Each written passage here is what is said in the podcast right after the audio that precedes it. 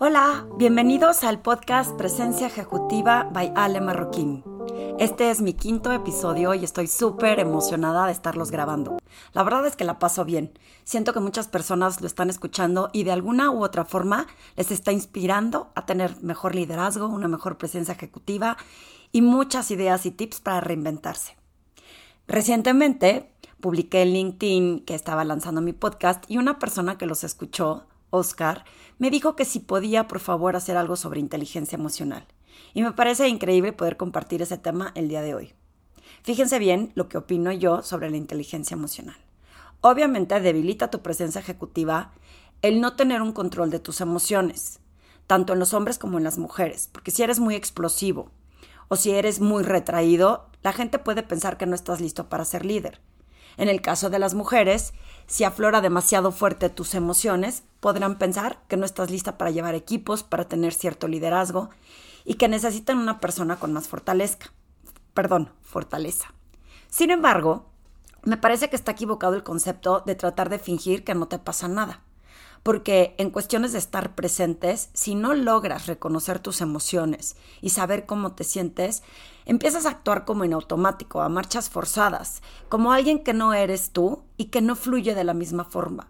Y eso limita el nivel de influencia que tienes hacia otros. Para mí, la inteligencia emocional es básica en tu presencia ejecutiva, solo que yo sugiero que podamos hacer los siguientes ejercicios. Fíjense bien. Si hay un momento en el que tú crees que no te pasa nada, es normal sentir que estás como entumido. Voy actuando, voy en automático. Pero ¿qué pasa si haces una pequeña reflexión, un freno en tu camino y te pones a analizar realmente cómo es que te sientes? Fíjense, yo tengo un cliente que eh, le, preguntó a su jefe, eh, ¿te molesta esa persona en tu área, verdad? Y su primera reacción fue decir, no, claro que no me molesta, estoy viendo cómo hacer movimientos internamente para que demos mejores resultados. Cuando lo confronté y le pregunté, ¿y de verdad no te molesta esa persona? Me dice, pues sí, sí me molesta. ¿Y por qué no lo dices? ¿Por qué tenemos que esconder lo que sentimos? Porque creemos que las demás personas quieren escuchar otra cosa. Y si hacemos el análisis, ¿cuál sería la diferencia de decir y reconocer? Pues sí, la verdad es que sí me molesta, porque no estoy alcanzando los resultados que tú me estás pidiendo para el área, porque esta persona no está fluyendo como debe de fluir o no está operando como debe de operar. Tienes razón, sí tengo una molestia y es justo lo que quiero solucionar. Hace toda la diferencia reconocer tu sentimiento en lugar de tratar de fingir, como nos han hecho creer, que no podemos demostrar nuestros sentimientos en lo profesional porque está mal visto Ojo, yo no estoy diciendo que salgas como loca a gritarle a todo mundo porque es lo que estás sintiendo en ese momento. Sí es importante hacer un momento de reflexión y de entender si esa sensación que tienes o esas emociones que están aflorando en ti son verdaderas. Porque les voy a explicar algo. No hay manera, de ninguna forma como seres humanos, que evitemos sentirnos un día frustrados, enojados, ansiosos, con miedo, felices, extasiados. No hay manera que lo podamos evitar. Lo que sí es que si es un sentimiento negativo, lo que sí podemos nosotros controlar es el tiempo que queremos pasar dentro de esa emoción. Y por eso es bien importante hacer un análisis de la verdad de lo que está ocurriendo. ¿A qué me refiero? En términos de coaching y liderazgo hay un término que se llama estar dentro de la caja. A eso me refiero estar dentro de las emociones. Cuánto tiempo paso dentro de esta caja de emociones depende de mí. Y para poder lograrlo, tengo que frenarme. Tengo que frenar la máquina del pensamiento que a veces corre en mucho más velocidad que lo que realmente debe de ser, porque mis emociones no me permiten, como lo dije en el podcast de toma de decisiones, ver con claridad la situación. Y si me freno y analizo lo que está pasando alrededor de mí, ¿cuál es la realidad? Eh, estoy seguro de lo que está pasando, puedo ir y preguntarle a otra persona que esté más calmada cerca de mí, oye, ¿cómo ves esta situación? Y a lo mejor te da una perspectiva diferente que tú no estabas logrando ver porque justo tus emociones no te dejan ver con claridad. Eso pide que se impide el ciclo negativo de la comunicación, en donde como me enojo con una persona o como me estreso contra una persona, entonces ya todo lo que esa persona hace o dice me parece incorrecto. Por el contrario, si voy con una persona que está desde un punto de vista más objetivo y le digo, ¿tú qué opinas? ¿Estoy bien en reaccionar así? Quizá te diga, oye, ¿has considerado que la otra persona tomó esa decisión basado en tantos, eh, en ciertos fundamentos o en ciertas razones? Y a lo mejor eso te ayuda a pensar con un poquito más de claridad, de entender que aunque sí te hayas sentido molesto, enojado, frustrado, agobiado, y que no está mal, no tiene razón de ser de mantener esa emoción porque la situación y la realidad es diferente. Fíjense, les voy a contar otra anécdota. Tengo una clienta que le habían propuesto un nuevo proyecto dentro de su organización. Y entonces acude a la cita con el área de recursos humanos para que la entrevisten y le intercepta a otra persona con mayor autoridad y le dice que por el momento ese proyecto ya está cubierto y que no es necesario eh, pues que, que tome esa entrevista porque ya de por sí el proyecto no va a seguir adelante. Imagínense lo que sintió cuando iba toda emocionada para ir a la entrevista y ver una posible eh, oportunidad futura de crecimiento en lo profesional, obviamente canceló la cita con recursos humanos y se fue bastante molesta. Se vale, se vale que haya estado molesta, se vale que haya estado enojada, se vale que haya sentido lo que sintió. Lo que hizo correctamente es eh, cancelar la reunión, aunque claramente lo había hecho con un poquito de reacción, ¿no? De, de, de enojo, de ira. Pero ya que lo pensó, con calma dijo, tampoco hubiera sido un buen momento para tener la entrevista, porque hubiera estado tan enojada que quién sabe qué hubiera dicho. Eso estuvo correcto. Ahí es en donde entra la inteligencia emocional. Después actuó. Fue con el área de recursos humanos a pedir una disculpa de por qué había cancelado la reunión y les explicó cómo se sentía, pero que estaba abierta a que la evaluaran otra vez por si otro proyecto se presentaba en el camino. Resulta que el área de recursos humanos no tenía ni idea de lo que había pasado y sí, si ella no se acerca y les dice estaba molesta por esto que sucedió, quizá recursos humanos hubiera pensado que simplemente no estaba interesada. Y eso es lo que pasa cuando no permitimos que la inteligencia emocional, bueno, más bien cuando dejamos que nuestra inteligencia emocional decida por nosotros en lugar de guardar calma. Mis tips, lo que yo les voy a sugerir en este sentido es que uno, Primero, cuando tengan esta sensación, no traten de evitarla y decir no me voy a enojar y voy a fingir que no pasa nada. Porque se nota, no fluye la energía de la misma forma y te hace poco auténtico. Entonces, si están enojados, hasta para contestar correos electrónicos, tómense unos segundos y reconocer cómo se sienten y desde dónde están actuando para contestar un correo o para comentarlo con alguien. Segundo, analicen la realidad. Traten de hacer a un lado esos sentimientos una vez que los reconocen y de verdad entender si lo que está pasando es visto desde solo tu perspectiva o hay que considerar el otro lado de la trinchera. A veces las personas actúan por su razón, no la tuya. Y cuando en la guerra de las expectativas no escuchas o no ves lo que tú esperarías, entonces es cuando vienen estas emociones de frustración, de enojo, de angustia, que no nos permiten ver con claridad. Trata de entender y ponerte en los zapatos de la otra persona. Ahí es donde viene un poco la empatía de desde dónde creo que esto sucedió. Si no lo tienes muy claro, el tercer eh, tip que te voy a dar es busca más información, haz más preguntas. De repente cuando sentimos que nos lastiman desde el fondo de nuestro corazón, lo primero es enconcharnos, recluirnos, ponernos en rechazo, en restrictivo y pensar que todo el mundo confabula en nuestra contra. Pero cuando no tenemos toda la información, a veces estamos viendo esto desde nuestra trinchera y simplemente porque estamos teniendo un poco ego, un poco vanidad, un poco soberbia, un poco arrogancia, porque estamos pensando solamente en nosotros. Que se vale tener ego, pero hay que encaminarlo correctamente. ¿Qué pasa si te acercas con la otra persona y le pides que te aclare un poco más? ¿Qué es lo que está pasando? Si haces preguntas abiertas para entender desde dónde lo están tomando esta decisión y quién más está involucrado en este proceso. Quizá te des cuenta que efectivamente hace falta más información y que quizá no todo esté perdido. Entonces, bien importante que primero pidas que te aclaren qué es lo que está pasando o por qué se suscita esta eh, situación.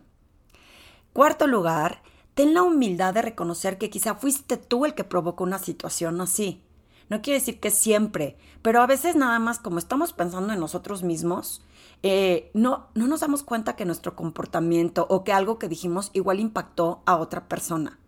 Y entonces es cuando esas personas reaccionan de una forma o actúan de una forma en la que nosotros solo estamos viendo nuestro panorama.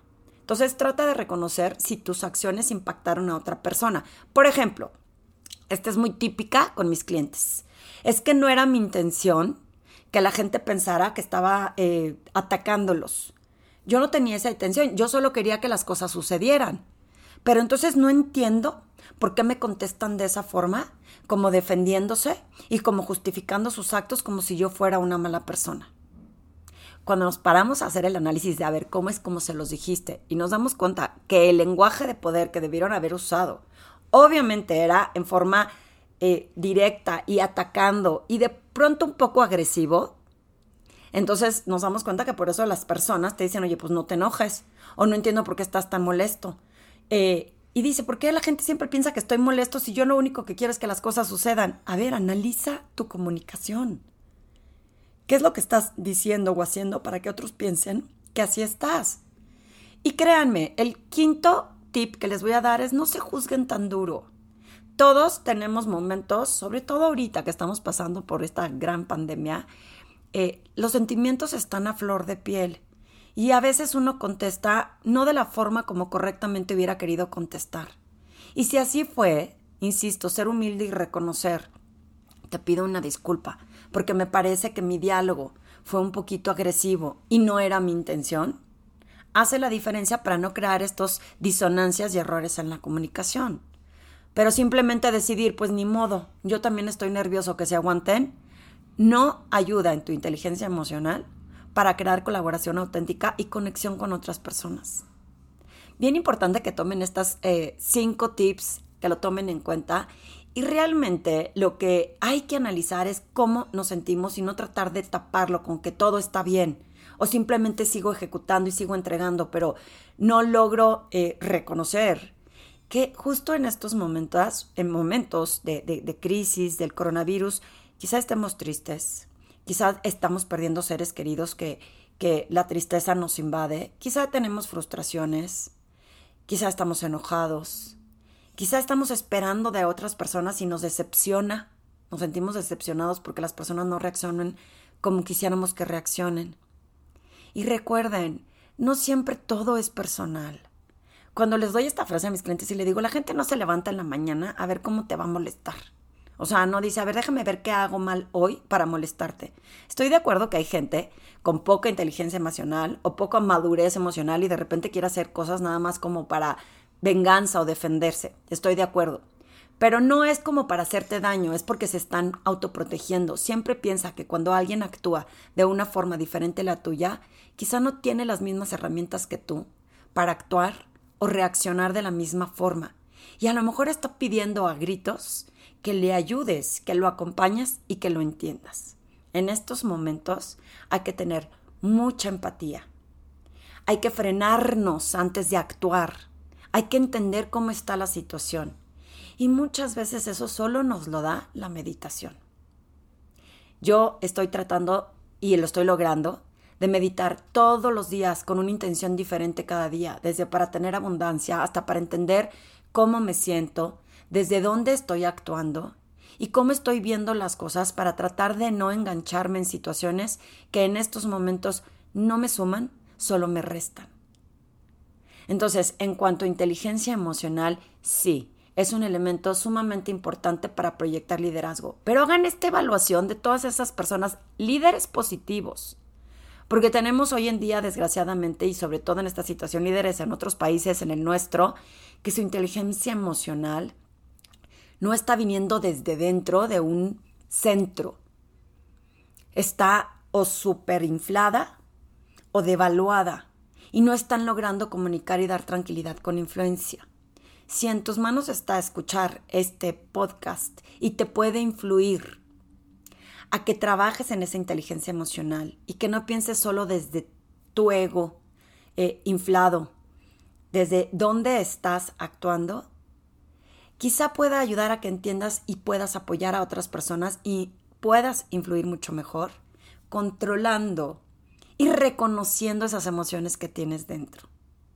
Es bien difícil, entonces es paso a paso. Uno es reconocerlo y luego tratar de ver cómo hacerlo. En muchas ocasiones no se puede lograr solo, no se puede lograr solo con la meditación, es importante externarlo con alguien más.